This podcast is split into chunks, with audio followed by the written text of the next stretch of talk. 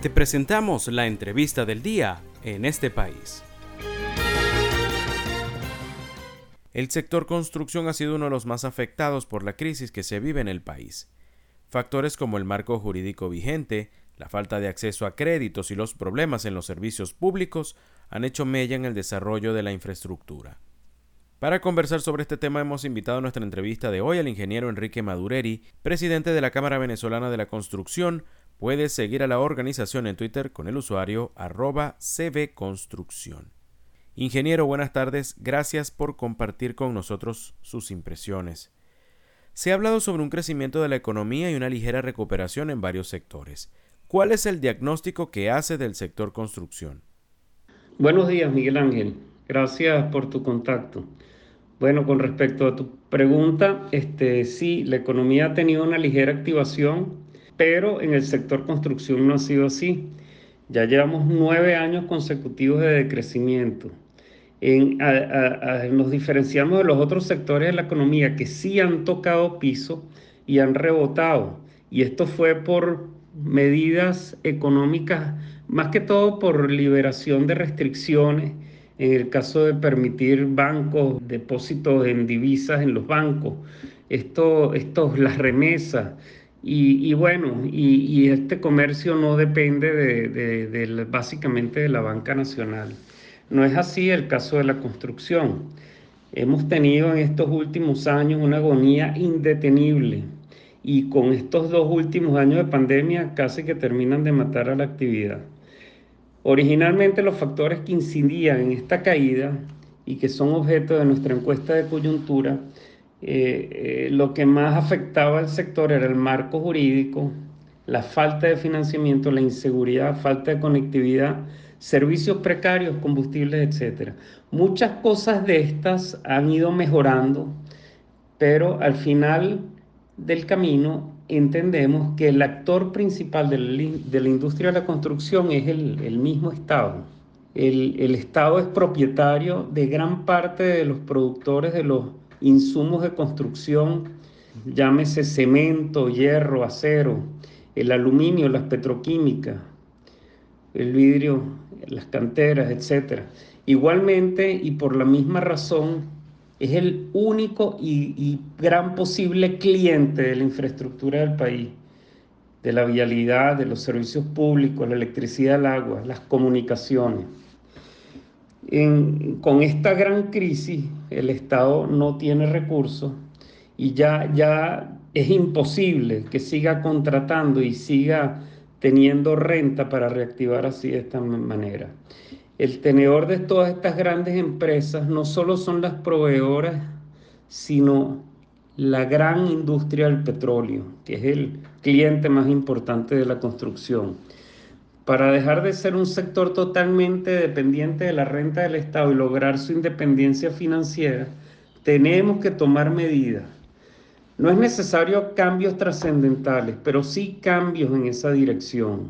En pocas palabras, esto significa que mientras no se tomen las medidas de descentralización, de reincorporar o incluir al sector privado en todo el encadenamiento productivo, la verdad es que va a ser difícil la recuperación del sector. Ingeniero, usted ha hablado sobre algunas leyes que dificultan la construcción de más viviendas. ¿Cuáles son? Definitivamente el marco regulatorio actual es una camisa de fuerza para el desarrollo inmobiliario y, más que todo en el tema de las viviendas. Tenemos leyes que quedaron en el pasado, que regulan y penalizan al inversionista de proyectos de vivienda, tanto en la preventa como en el arrendamiento. Estas leyes son la estafa inmobiliaria, la ley del deudor hipotecario y la ley de arrendamiento. En el último año hemos trabajado y llevado nuestras propuestas en la mesa jurídica, el motor de la construcción que, lidera el, Ministerio de Vivienda y Hábitat y que podemos hacer que sea aprobado por la vía resolución, básicamente para incorporar la posibilidad de hacer las operaciones en bolívares y o en moneda extranjera, además de otras propuestas que, que, hay que incluir, pero la verdad que son bien sencillas. Esto puede reactivar el sector de manera paulatina a medida que vaya aumentando la demanda en el mercado. y se podrán colocar gran cantidad de viviendas secundarias en el mercado de alquiler. A manera de ejemplo, el sector comercio se reactivó totalmente cambiando una palabra en la ley de precio justo. Se sustituyó el costo por valor de reposición. No necesitamos más leyes, proponemos pequeños cambios que impacten positivamente. Por supuesto, también alertamos sobre las leyes nuevas aprobadas sin consulta previa, tales como las leyes de notarías y registro, aprobando un tabulador en Petros y perdiendo la oportunidad de tener una ley moderna con la tecnología digital y con firmas no presenciales como hacen en nuestros países hermanos. Tampoco consultaron la ley de impuestos a las grandes transacciones financieras. Esto impacta con efecto cascada los tres eslabones de la cadena de suministro, llegando a tener sobrecostos hasta del 12% en la compra de los insumos. Ahora, recientemente tenemos la ley de zonas económicas especiales, que, a, primera vista se ve como especial, como algo nuevo, pero la verdad es que en estos momentos no ayuda la recuperación del país que está ahogado. Para nosotros hubiera sido un cambio real si estos beneficios hubiesen sido dirigidos a las empresas venezolanas que han resistido estos años de la gran crisis. Estamos conversando esta tarde con el ingeniero Enrique Madureri, presidente de la Cámara Venezolana de la Construcción. En unas declaraciones suyas asegura que el sector de la construcción puede aportar en la recuperación del sistema eléctrico. ¿Qué capacidad tiene y cuál es la propuesta? Por supuesto que las empresas venezolanas han participado y construido el sistema eléctrico nacional. Tenemos la capacidad y lo más importante, las ganas de hacerlo. El sistema eléctrico se encuentra en su peor momento, aunque tenemos una capacidad instalada inmensa, solo se encuentra en operación el 30% de los megavatios instalados. Esto incide en las fallas eléctricas que tienen las ciudades del interior y que de ninguna manera aceptaría el encendido de algunas de las fábricas hoy día cerradas y de necesaria reactivación del país. La propuesta que tenemos en la CBC es el Plan Nacional de Mantenimiento. Esto es para la habilitación, rehabilitación, operación y mantenimiento de obras prioritarias que están enmarcadas en las necesidades de los venezolanos.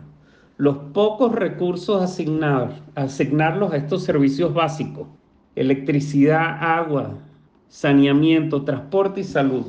Nos referimos a la rehabilitación y habilitación, ya que existen gran cantidad de obras paralizadas, terminadas sin iniciarlas o sin terminar, con una inversión ya realizada que hay que aprovechar.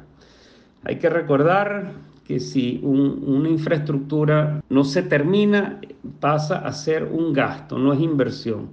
Es una propuesta que sometemos al debate público y a la discusión con autoridades de los distintos niveles del gobierno, cámaras bases y la academia. En el plan también se propone la operación y mantenimiento con asociaciones público-privadas. Este sistema utilizado en muchísimos países de Latinoamérica, ya que el Estado de alguna manera debe deslastrarse de la responsabilidad completa de una operación, administración y transferirlo al sector privado, de manera de lograr un buen servicio que reciba el usuario, que al final es el venezolano. Recientemente nos enteramos de la noticia del contrato con la empresa Siemens para recuperar el sistema eléctrico nacional.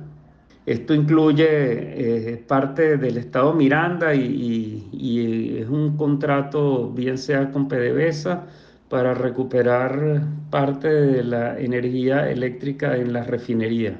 La buena noticia es que está en línea con nuestra propuesta del plan de mantenimiento y la infraestructura existente, ya que recuperar un megavatio es el 15% de lo que costaría montarlo nuevo. El costo por cada dólar que uno invierte en recuperar, generamos ocho veces más energía que hacerlo nuevo. La no tan buena noticia es que seguimos asignando a conveniencia y sin concurso estos contratos. Debemos hacer licitaciones competitivas, abiertas, donde participen las empresas más calificadas, incluyendo el compre venezolano. Deben ser transparentes, de manera de tener un servicio de la mejor calidad y con el precio más competitivo. Le agradecemos al ingeniero Enrique Madureri su tiempo y su participación en nuestra entrevista de esta tarde. Nos habló sobre el panorama que tiene el sector construcción en Venezuela.